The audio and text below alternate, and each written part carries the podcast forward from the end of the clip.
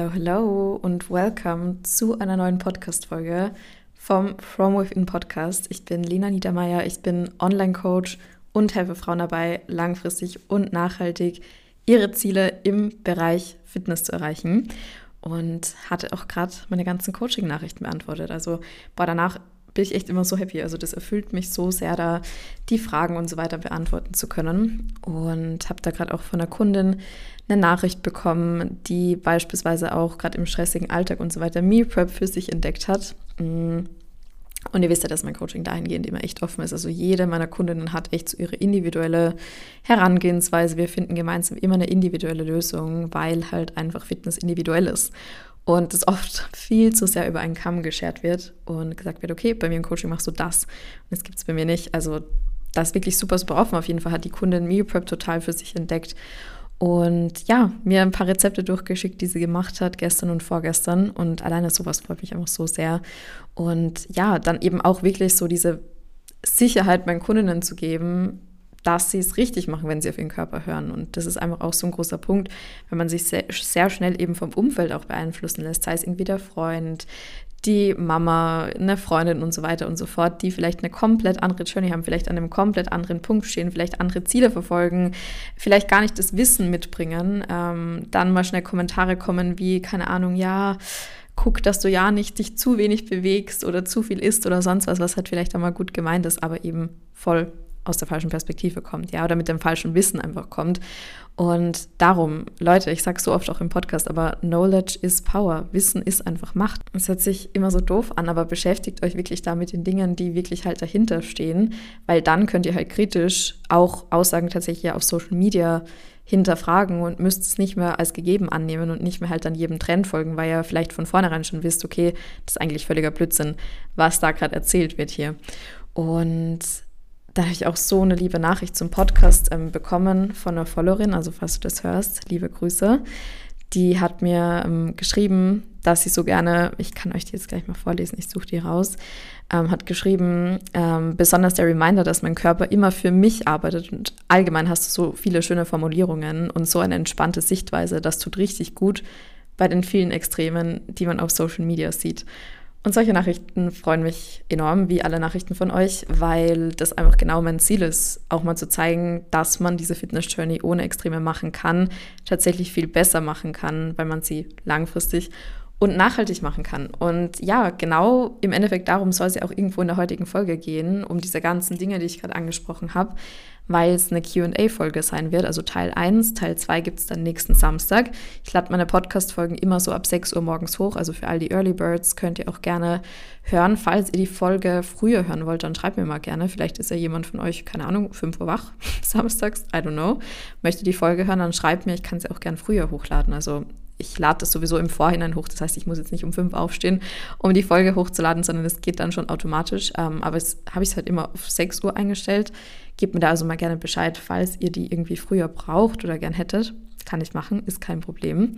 Genau, und da gibt es heute den Teil 1 und nächsten Samstag dann den Teil 2.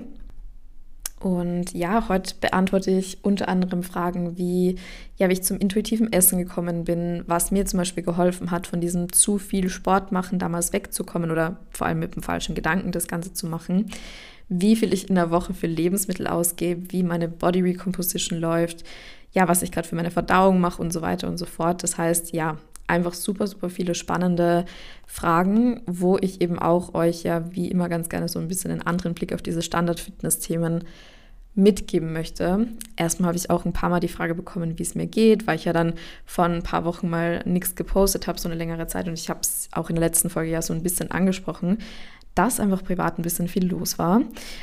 Aber ich sag's euch, mir geht es aktuell, also wenn ich eine Zahl nennen müsste, dann 10 von 10, wie man so schön sagt. Eher wahrscheinlich 15 von 10, also extrem, extrem gut. Und vielleicht für all diejenigen von euch, die halt gerade durch eine Phase gehen, wo es euch nicht so gut geht oder wo es einfach schwer ist und so weiter, dann bleibt dran und fragt euch immer, was kann ich tun, damit ich einen Alltag lebe, der mich wirklich erfüllt. Das ist auch so ein Spruch, den ich mir echt oft aufschreibe. Ja, ich lebe einen Alltag, der mich erfüllt und der mich hin zu meinen persönlichen Zielen bringt. Habt ihr schon meinen Spruch, den ich jeden Tag in Journal schreibe, hier ganz, ja, offen geteilt mit euch, ähm, weil ich das einfach einen richtig guten Spruch finde und vor allem einen Spruch, der so ein bisschen offen ist, weil Ziele verändern sich. Und genauso kann sich eben dann der Alltag verändern, der euch an euer Ziel bringt. Ja, also vielen Dank für die ganzen Nachfragen. Mir geht es wirklich enorm, enorm gut. Und ich hoffe, ich kann euch so ein bisschen positive Energie einfach mit der Folge schicken, weil ich fühle mich gerade, als hätte ich sehr viel positive Energie abzugeben. ja, und würde sagen, ich fange mal mit der Frage an, wie bin ich zum intuitiven Essen gekommen? Also tatsächlich ist das intuitive Essen eine lange Journey. Man kann nicht sagen, ich esse jetzt heute intuitiv. Und vor allem würde ich sagen, ist es auch eine Sache, die man sich definitiv vornehmen kann, aber da braucht es einfach Zeit. Da braucht es einfach Zeit, weil man beim intuitiven Essen halt wieder lernen darf, auf seinen Körper zu hören und gewisse Regeln, die man vielleicht mal hatte, verlernen darf.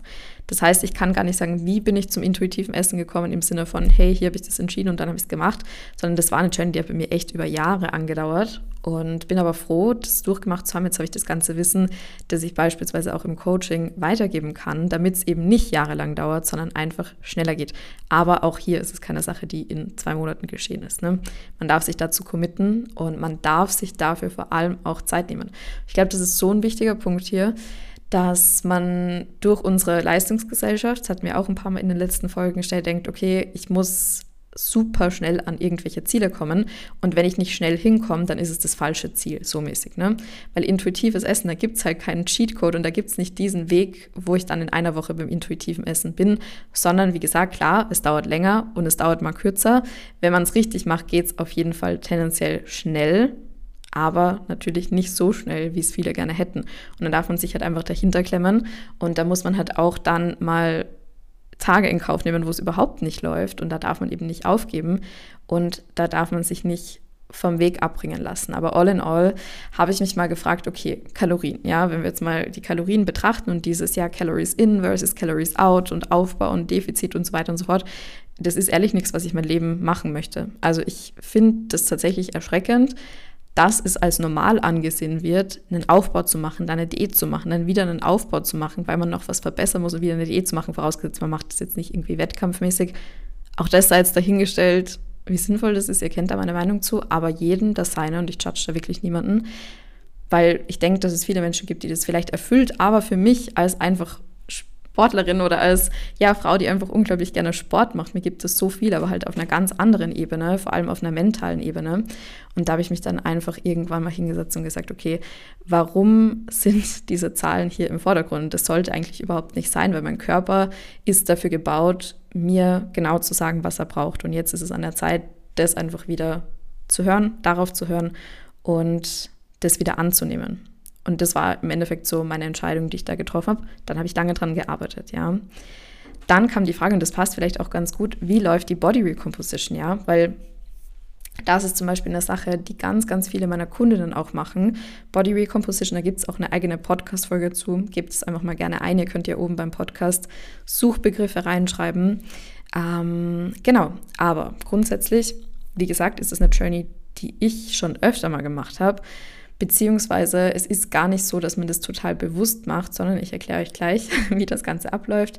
Ähm, es ist so, dass bei einer Body Recomposition man quasi das Ziel ist, auf Erhalt zu essen, weiterhin sein Training zu machen. Das heißt, man baut am Ende des Tages zum Beispiel seine Leistungsfähigkeit aus, seine Muskulatur aus, seine Kraft aus und so weiter, ist auf Erhalt. Das heißt, es ist ganz automatisch so, dass es darin resultiert, dass man ein bisschen mehr Muskulatur hat und ein bisschen weniger Körperfettanteil hat, ohne jetzt irgendwie im Defizit sein zu müssen. Ja, ist natürlich nicht in jedem Szenario möglich, das zu machen, aber in vielen eben schon. Und für viele ist das auch eine sehr schöne Herangehensweise. Auch da entspricht es vielleicht wieder nicht so diesem typischen Fitness-Ding, weil da heißt es ja immer, okay, wenn du eine Diät machst, dann geh ins Defizit, geh ins krasse Defizit, dann geht schnell. Wenn du einen Aufbau machst, um möglichst schnell und effektiv aufzubauen, dann geh krass in den Überschuss. Ja, das ist auch so. Natürlich geht es schneller, wenn ich im Überschuss esse, Muskulatur aufzubauen. Aber es ist halt eben die Frage, wie nachhaltig ist es auf einer mentalen Ebene. Und da sehe ich es halt bei vielen einfach nicht als nachhaltig an und vor allem gar nicht als notwendig an. Und ja, meine Body Composition läuft sehr, sehr, sehr gut. Mm. Ich stelle mich ganz sporadisch mal auf die Waage, wenn ich mal irgendwo eine habe, wie zum Beispiel zu Hause oder so.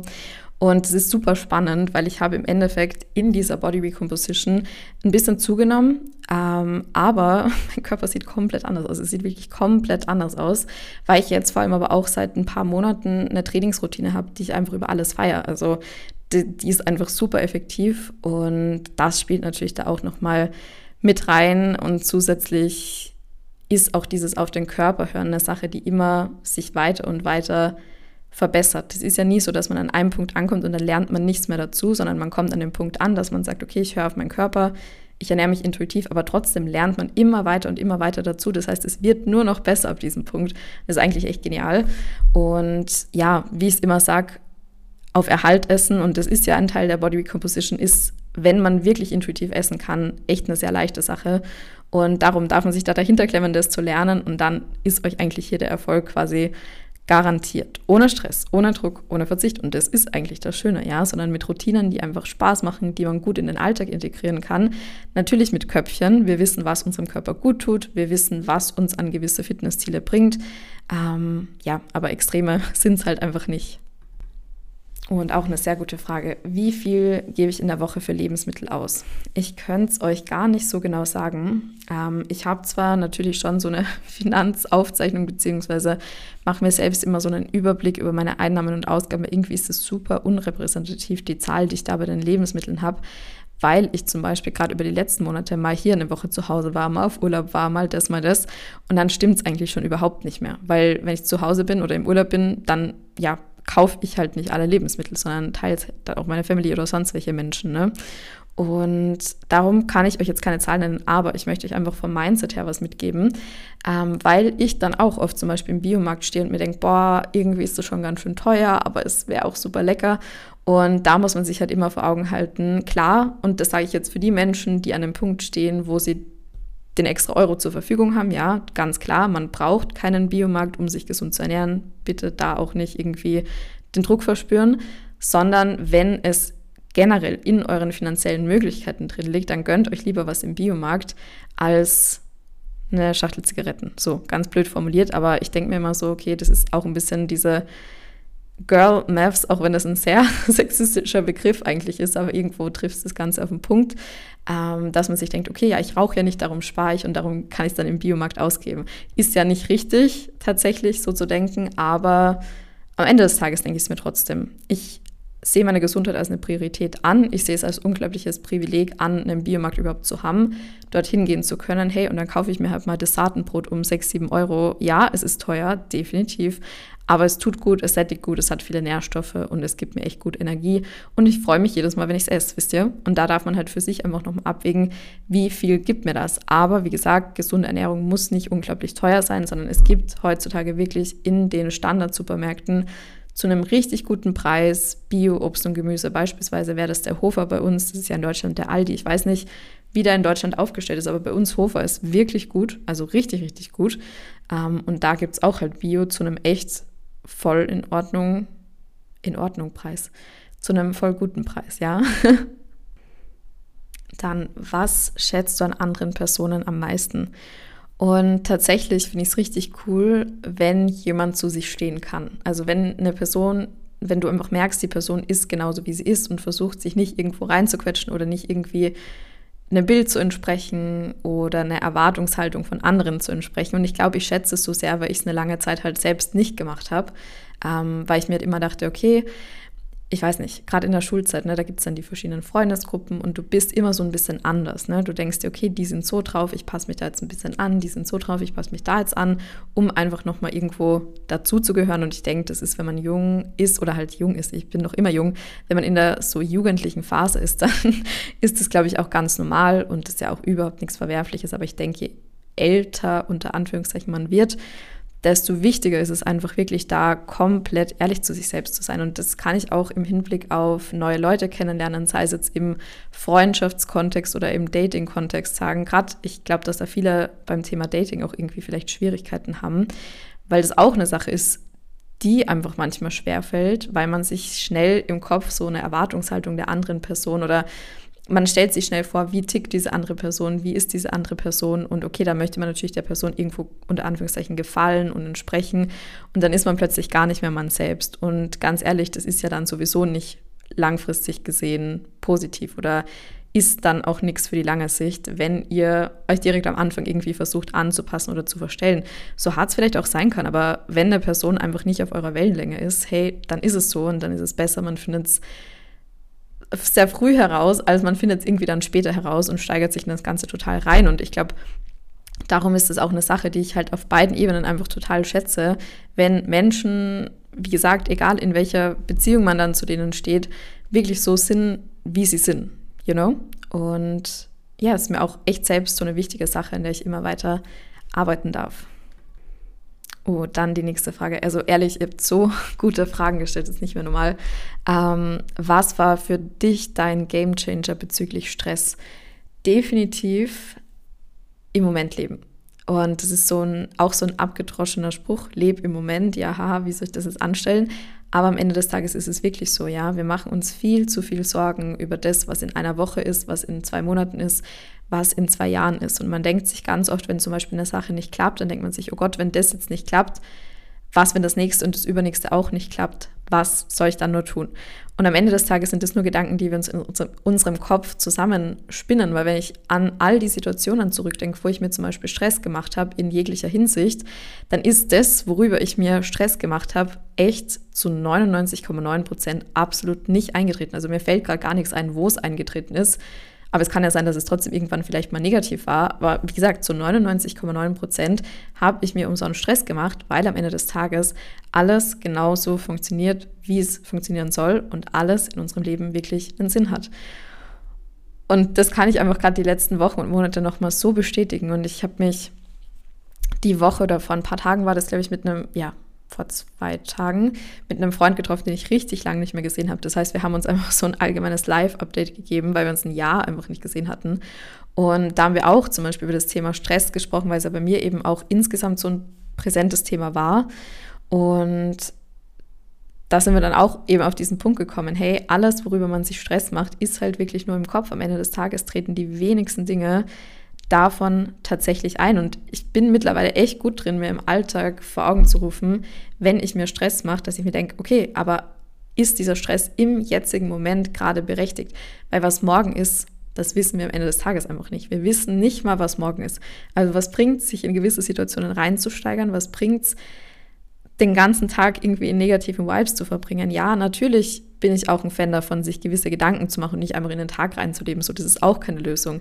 Aber in ganz vielen Situationen machen wir uns unberechtigt viel zu viele Gedanken. Und es ist wirklich eine Sache, die man trainieren kann, wie alles andere auch, wie ihr Hip Thrusts im Fitnessstudio trainiert. Genauso könnt ihr auch trainieren, dass ihr euch wirklich im Alltag in Stresssituationen diesen Glaubenssatz einprägt und euch wirklich immer sagt, okay, ist es gerade in diesem aktuellen Moment berechtigt, dass ich, dass ich mir Stress mache? Oder wäre es nicht viel besser, mein Ding weiterzumachen und wieder einmal zu sehen, dass alles so funktionieren wird, wie es funktionieren soll. Und wenn etwas nicht so funktioniert, wie wir es uns vorgestellt haben, dann ist es rückblickend vielleicht oft sogar besser, dass es nicht so geklappt hat. Und wenn etwas nicht funktioniert und es negativ ist, dann haben wir ein Umfeld. Und dann gibt es in den Ländern, wo wir leben, immer irgendeine Unterstützung, jetzt egal welches Problem wir haben. Und das ist einfach echt schön.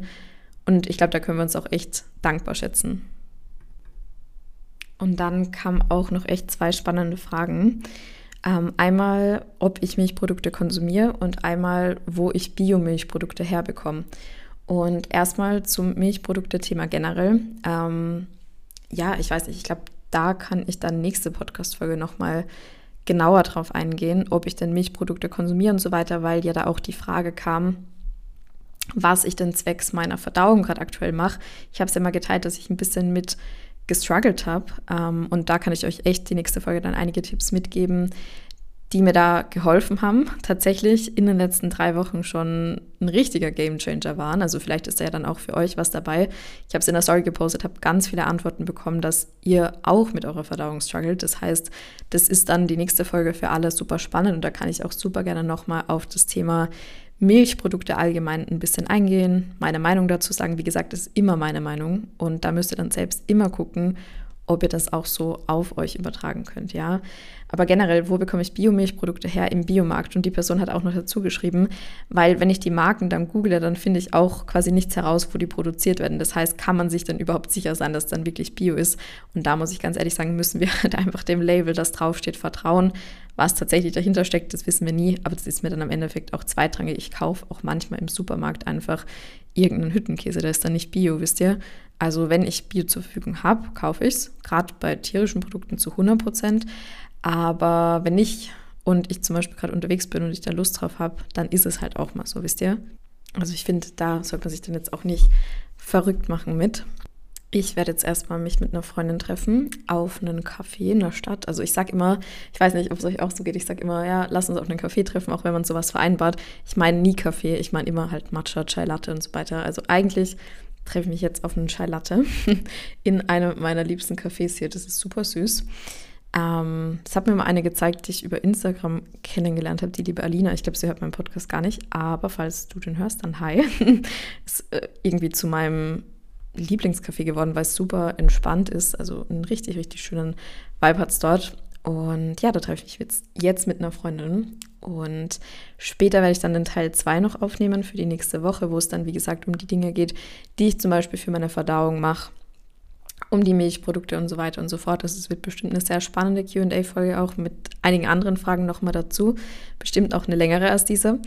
Und ich möchte euch jetzt noch eine Aufgabe mitgeben, und zwar, dass ihr euch überlegt, was ihr bis zum nächsten Samstag, bis zum nächsten Podcast-Day machen könnt, um aus eurer Komfortzone rauszukommen. Also überlegt euch zwei Dinge, die ihr machen könnt. Entweder im Bereich Fitness, vielleicht mal Dinge einfach anders machen, wie ihr es bisher gemacht habt, oder auch im privaten und sozialen Bereich irgendwelche Dinge tun, wo ihr genau wisst, das bringt euch aus eurer Komfortzone raus. Und wenn ihr wollt, dann könnt ihr mir die super gerne auf Instagram schreiben und mir dann schreiben, wie es euch gegangen ist, ob ihr es gemacht habt und was es für euch verändert hat, ja. Also nehmt euch zwei Dinge vor, die euch aus der Komfortzone rausbringen.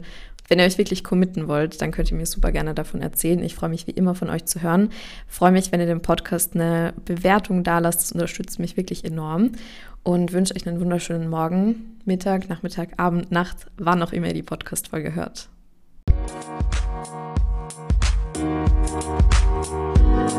Musik